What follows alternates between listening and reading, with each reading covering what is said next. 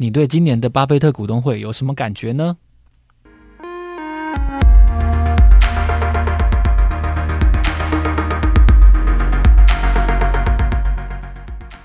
大家好，我是周启源，欢迎收听这一集的 Money Talk。大家好，我是海咪，跟启源哥一起在这边聊聊最近的财经新闻。那相信有在投资股票的各位听众朋友，对巴菲特这个名字一定都是非常熟悉。投资人常常会把巴菲特奉为这个他们自己选股的圭臬，他选什么，我们就选什么。那他旗下的控股公司波克夏，在每次股东大会上所公布的目前持股，更是备受关注。那像最近这个美股，因为疫情非常动荡，就像是坐云霄飞车一样起起落落。那巴菲特这个时候的操作，就会更让人好奇，他这个时候会怎么做呢？是不是他可以有一些很厉害的方式，让他可以在一片哀嚎中幸免？因为我们都知道他在二月初的时候有买进航空股，我那时候其实觉得莫名其妙，他怎么会做这个决定？那上周就是。二号的时候，这个播客下召开股东大会，所以我们今天要来跟大家讲讲的，就是说，在这一次的股东大会上，股神巴菲特他说了什么？那在疫情之下，他又是如何建议大家选股的？大家有没有发现？我觉得。巴菲特这个人最传奇的一点就是他的身体真的很好。对，他已经八十九岁了，对，他马上就要九十了。然后这次因为疫情关系，Munger 没有出来，是，然后是他跟他的投资伙伴一起出来。可是巴菲特还是差不多撑满了全场。对，因为我自己有去看那个他的股东大会，对，我非常意外，那个股东大会总长五个小时，然后巴菲特他个人讲话大概就三个半小时，他真的是脸不红气不喘。而且他是接受现场提问的 live 哦，他不是说哎、欸、现场有人递小抄，然后告诉你说我等一下要问什么问题，所以他完全是现场即问即答。我觉得下一次我们也来做一集即问即答，看谁来 call in 这样。对，因为他八十九岁了，然后他还那么喜欢喝可乐，然后还吃牛排，我就觉得在分析他投资之前，我就很不，我觉得很不平一件事情，就这个人根本就。太幸运啦、啊！他他这么老了喝可乐啊，也没有糖尿病，他 也没有中风，所以大家在学习他的投资之前呢，我觉得第一个要 keep fit 这件事情真的是，因为他那么爱喝可乐，可是可是他也没有变得很胖。对这件事情，大家真的要放在心里。就如果你投资很好，但是你身体出了状况，这绝对是不划算的。对，我不知道是不是因为会跟他的生活习惯有关系。你你没有你有没有注意到，他也很喜欢吃糖果？对。不过我觉得，因为他真的过得非常开心，对，因为大家都有说他是真的热爱这个工作。对，他的名言之一就是说，他每天早上睡醒是踏着舞步一般的步伐去上班。对，因为他都是跟一群他尊敬、信赖还有喜欢的人一起工作，也包括他投资跟子公司下面的那些高阶经理人。是，而且在股东大会上，我就发现他讲话其实是会觉得他是一个很诙谐的老人。是，然后。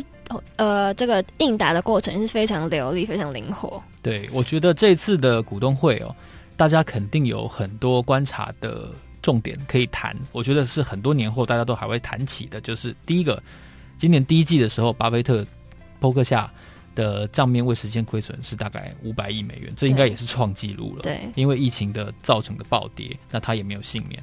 第二个呢，他说他不是减码航空股。而是卖光了所有的航空股，这件事情也造成了当天晚上美国四大航空的股票全部大跳水。是。那第三个就是，他说现在好像没有特别吸引的，不管价钱或是业务都没有特别值得买进的目标，所以他现在还是有创纪录的水位的现金。那第四个就是，他还是觉得目前如果一般投资人要思考的话，可能被动投资或者说。押宝整个美国经济的标，例如标普五百指数的 ETF 是会比你自己选股来的理想。对，那我们就来细谈它这四大重点。在二零一六年的时候，这个伯克夏它是大量买进美航、达美、西南跟联合这四家美国的大航空公司的股票。可是，在今年四月的时候，巴菲特他是将股票全数卖出。为什么他要全部卖？他不先卖一部分呢？他有先卖一部分。所以降到了百分之十的那个监管门槛以下，他为什么要做这样子的动作？那个时候大家还猜测说他是不想要太多政府的监管，因为他同时是四家航空的大股东的话，如果政府要监管，其实是有一些麻烦，但是会有点像垄断的感觉。对，我到底要卖掉哪一家？这是有点麻烦。对，当初他做了两个四年前，二零一六年，他做了两个大家很讶异的决定。第一个是买航空股，他曾经说航空股是百年陷阱，这一百年来有多少航空挂掉，所以他抨击的很厉害。对，他有说他就是应该是一辈子不会买航空股。对，但是他这次做了，所以大家探讨了一阵子。那第二个大家讶异的决定就是他买了 Apple 的股票。对，那这个后面我们会细谈。但是我们先谈航空股的话，他的意思是。那个时候，美国的国内航空的市场其实已经没有什么玩家了，就大致上是这四家在做。是，所以它实质上虽然航空是一个百年来亏掉很多公司的钱的行业，可是这四家公司已经形成了一个寡占。对，所以不容易有人在倒掉的情况下获利，他们不会再愿意杀价竞争了。所以他改变了他原来的原则。买进了航空股，对，然后呢？但现在为什么他又卖掉了？我们先回头思考一下，空中巴士跟波音前两年，每次都会在法说会或者对外陈述的时候，都会说到一个重点：他们交机订单满到爆，这个订单都要填到可能二零二三年、二零二四年那么久以后。但是在疫情之下，波音跟空巴跟劳斯莱斯这些航空的。巨子们，他们都纷纷说，至少要二零二三年、二零二四年才会回到那个时候的情况。是，也有很多的航空公司会挂掉，会取消他们的飞机的订单。所以，巴菲特在这次的股东会说了一句很关键的话，他说他觉得未来几年人们出差跟旅行的情况应该不会跟以前一样了。对，就是巴菲特，他觉得未来航空业的走向充满不确定性，他他也不确定说这个习惯是不是会因为疫情就永久被改变。因为像其实我知道之后的这个航空的法规，像是你在入，就是你要搭上飞机前的这个控管会变得非常严格。听说你现在我们是要提早两个小时到机场，可是听说以后会变成三到四个小时。我的天哪，那不是半天就没了吗？没错，所以这个。旅游的习惯可能是会被永久改变的，所以巴菲特脱手这个航空股，好像就是有他的理由在。其实啊，我今年上半年我本来要出国，我本来要去纽西兰，嗯，然后呢，纽西兰就锁国了，然后我们就不想要飞到那边去，之后被隔离十四天，再重来又再隔离十四天，对，所以我们就延后了。所以其实我就亲身感觉到这件事情，就是说我们写信去纽西兰航空，要求延期，然后要求退票。结果对方就跟我说：“现在有无数的消费者都在跟你做一样的事情，请你给我们一点时间。”对，一定的。后来我就跟我家人说：“会不会到最后，其实我们也不用取消，因为纽西兰航空就倒了，因为全球太多航空公司挂掉了。”所以我觉得他说真的，他公开承认他卖光了航空股，然后导致航空股暴跌这件事情。当然，我觉得其他股东会很气啊，但是这也是。不可不得不为的一件事情，因为他不说，大家也看得到啊。嗯，对对，所以这个改变我觉得非常重大。是，那第二个重点就是说，波克夏现在的现金部位是史上以来最高，较去年年底增加了高达一百亿美元。对，那巴菲特认为说，是因为美股现在也是充满不确定性，就是我们刚刚都只就刚刚都说过，他现在就是在做云霄飞车一样。对，然后他也找不到有哪一只股票特别吸引人。所以他就是没有，他没有趁着现在可能价钱比较低的时候大量买进，他反而采取这个保守的姿态。对，我觉得这次跟零九年他大举入股了高盛等等的特别股有点情况不一样。对，那个时候是市场的流动性出问题，对，所以政府必须要紧急金援那些金融机构。但是在今天呢，整个金融业的生态跟那个时候不一样了。对。并不是金融业流动性出问题，而是人们就每一个消费者他根本的行为出现了改变，所以这不是紧急金援金融机构就能够解决的事情。是，所以 Munger 之前在受访的时候说了一句很关键的话，他说：“我们两个人都没有接到电话啊。”这句话非常的关键，表示说球员巴菲特好像这次不是一个关键的选项。对，不过这会不会也代表巴菲特觉得股价还没来到低点，他还对，我觉得他没说出来的是这句话，对。对，还不够便宜。对，那接着就是个巴菲特，他鼓励投资人不要把鸡蛋都放在同一个篮子里面，他推荐大家去买这个追踪标普五百五百指数的这个 ETF，像是波克夏去年也是破天荒买进了标普五百作为追踪指数的这个 ETF。对这件事情要替他澄清一下，这当然不是他自己做的决定哦，哦不然这就表示说他的选股技巧不够。对，这应该是为了破克下自己集团员工的退休金的部位做准备，也就是说，他帮员工买退休金的的标的是这些 ETF。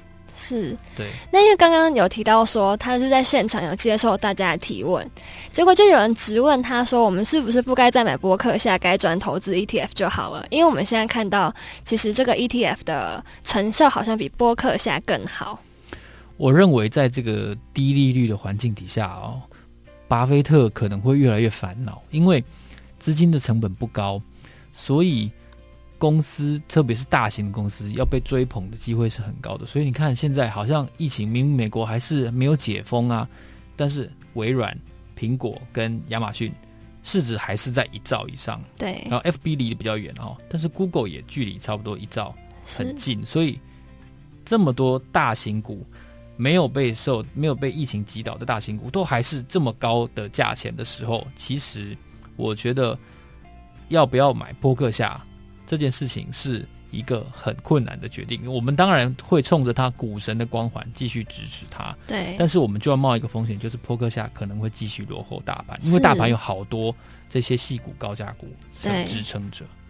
对，那面对这种尴尬的问题，这个巴菲特自己是说很难在短期内就评断到底哪个股票比较好啦。对，不过我们要特别说一下，就是以前巴菲特都是用那个折叠机。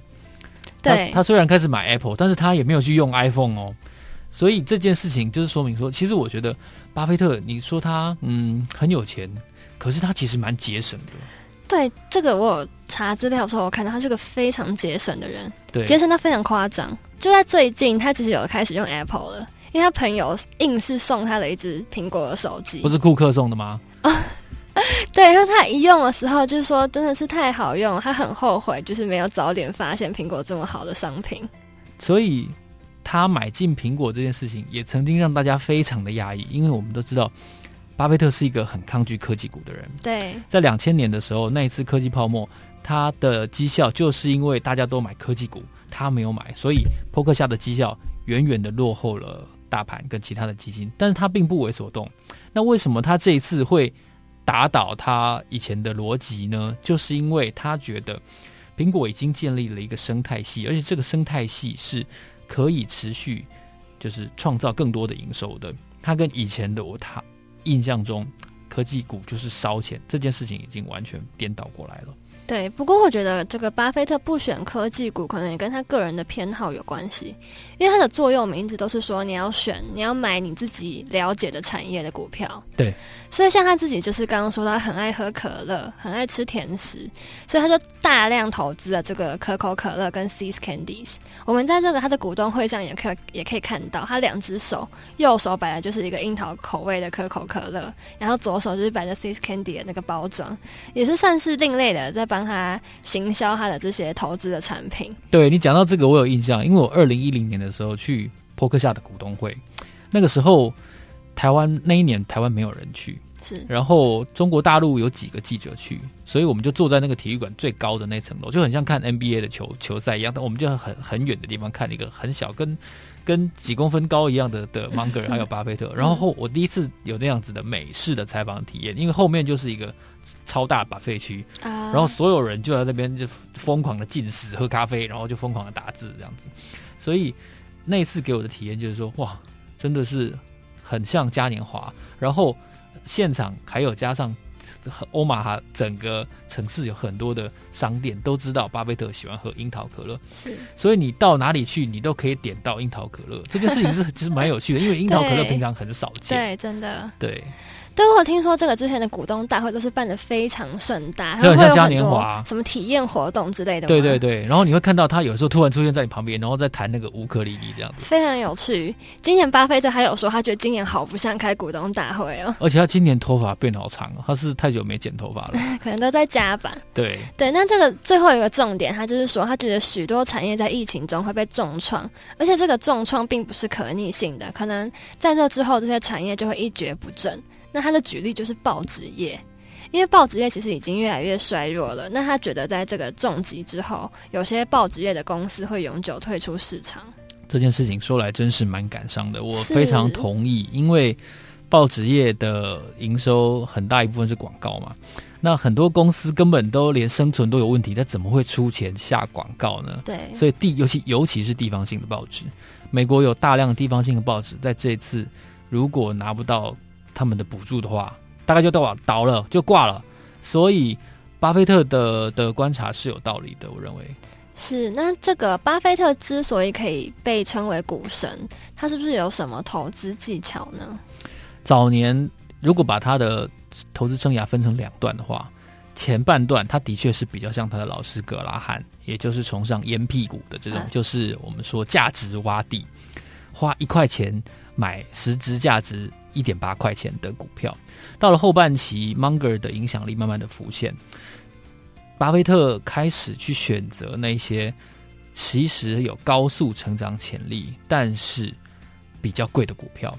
如果用价钱来说的话，前半段他波克夏他选择的股票比较像是用便宜价钱买进合理价的股票，但到后半段呢，Munger 告诉他的就是说，你应该用合理价买进有一点贵的公司。为什么会看来有点贵呢？因为它值得。所以，在这个逻辑底下，近几年的 Apple 绝对不便宜啦。但是，因为 Apple 它已经完成了一个生态系的架构，很多人都批评说 Apple 就是缺乏创新，每一代就是越来越长。对，到 iPhone 二十的时候，就是变得跟遥控器那么长，哪有什么了不起？嗯。但你说真的哦，我们是如果我们拿一个投资人的角度来看，我们怎么会期待 Apple 要很创新、很创新，然后？推出了很多个失败的产品，那样一定是大大减损公司的价值。是，所以退一步来想，巴菲特要的是什么？巴菲特要的是丢硬币的时候，正面我赢，反面我不输的这种公司。那他就特别喜欢。是，所以你看，正面我赢，反面我不输，那到底怎样我才会输？我就是不会输啊！所以，巴菲特现在的这个选股逻辑，已经跟他的前半生很不一样了。是，那我自己是觉得，巴菲特之所以可以在这个市场上大放异彩，主要可以归功成两个特色，一个是他在选股上面所下的功夫，那第二个就是他长期投资的策略。先从第一个这个选股上的态度来说好了，他其实一直都是把自己当成这个公司的股东，他真的觉得他要在经营这个公司，他不是只是买股票而已。对，所以他选股了这个。标准，他会看执行长的决策能力，还有公司的工作氛围等等，然后那个公司的经营状态。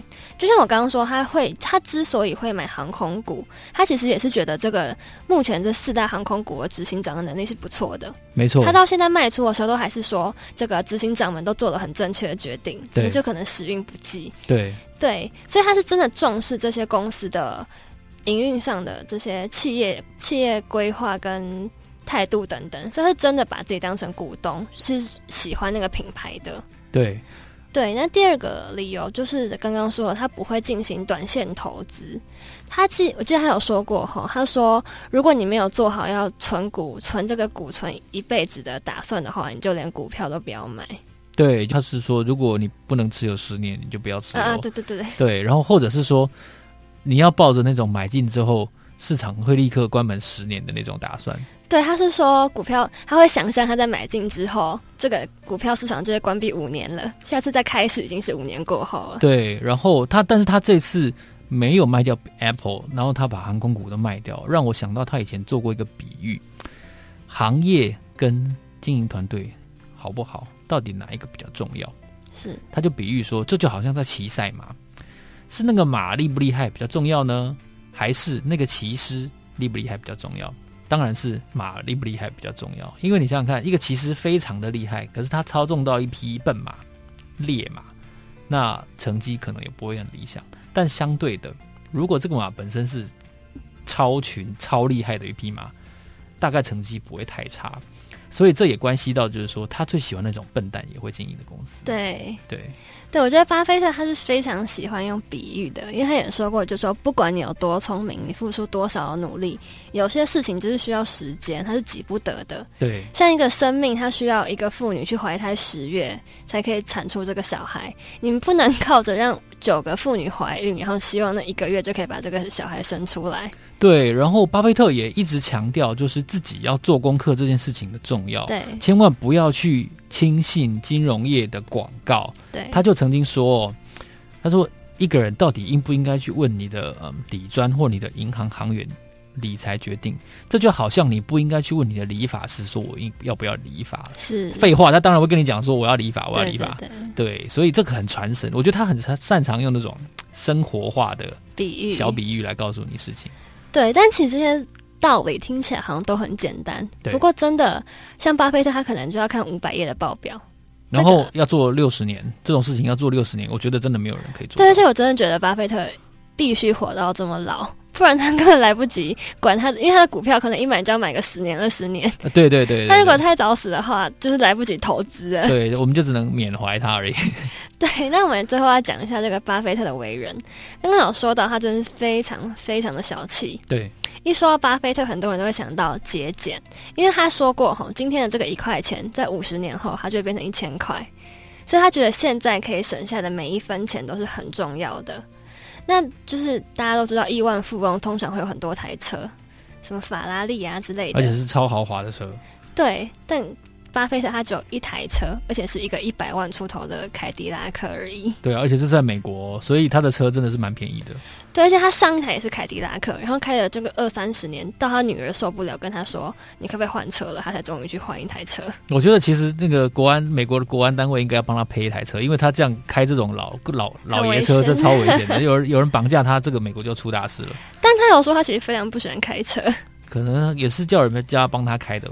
对，然后再来就是他只他非常偏好使用现金，他很排斥信用卡这个东西。哦，这次他在股东会有讲到，是他说信用卡的循环利率太高了，啊，到十几趴。他说你想想看，你有什么投资能够帮你稳赚到十几趴？不可能，所以他不会建议一般人用信用卡作为主要消费。是，而且他都会呼吁年轻人说尽量不要用信用卡消费。对，一方面也是他觉得信用卡很容易让你做出。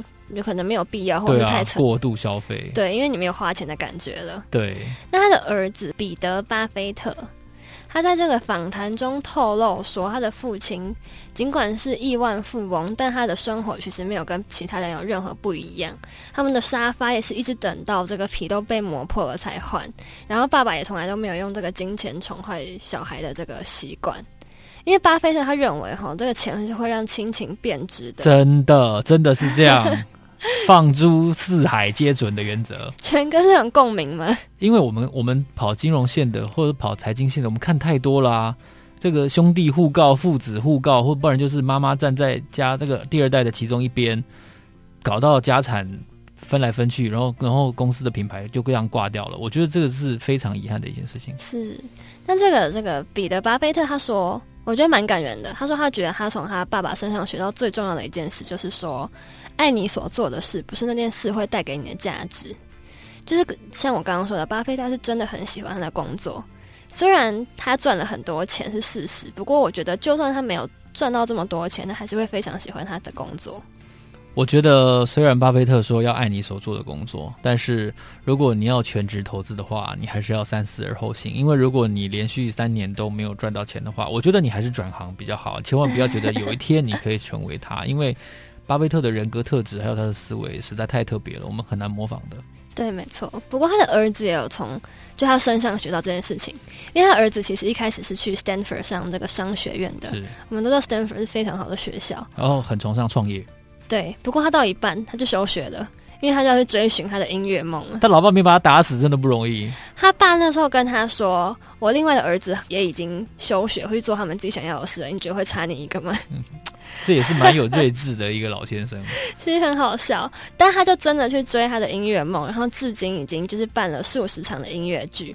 不过他爸还是不改他的这个小气的精神。有一次他这个音乐剧需要很大笔的钱去做这个，把音乐剧做成巡回演出，他就问他爸说可不可以借他钱，然后巴菲特就跟他说，你要先自己去筹到百分之九十的钱，最后十趴真的筹不到了，我才会借给你。所以你看，有钱人真的都不是。都不是没有理由的，真的都是非常节俭才会变成有钱人的。是，对，我是周启源，这是我们的 Money Talk，非常谢谢你的收听。如果你喜欢这一集的节目的话，请你到 iTunes 为我们按五颗星，并且留下你的意见。如果你想要听到任何更多的国际财经的主题，也欢迎你告诉我们。对，我们很期待看到大家的留言。对啊，我是海咪，这里是 Money Talk，我们下次见，拜拜。拜拜。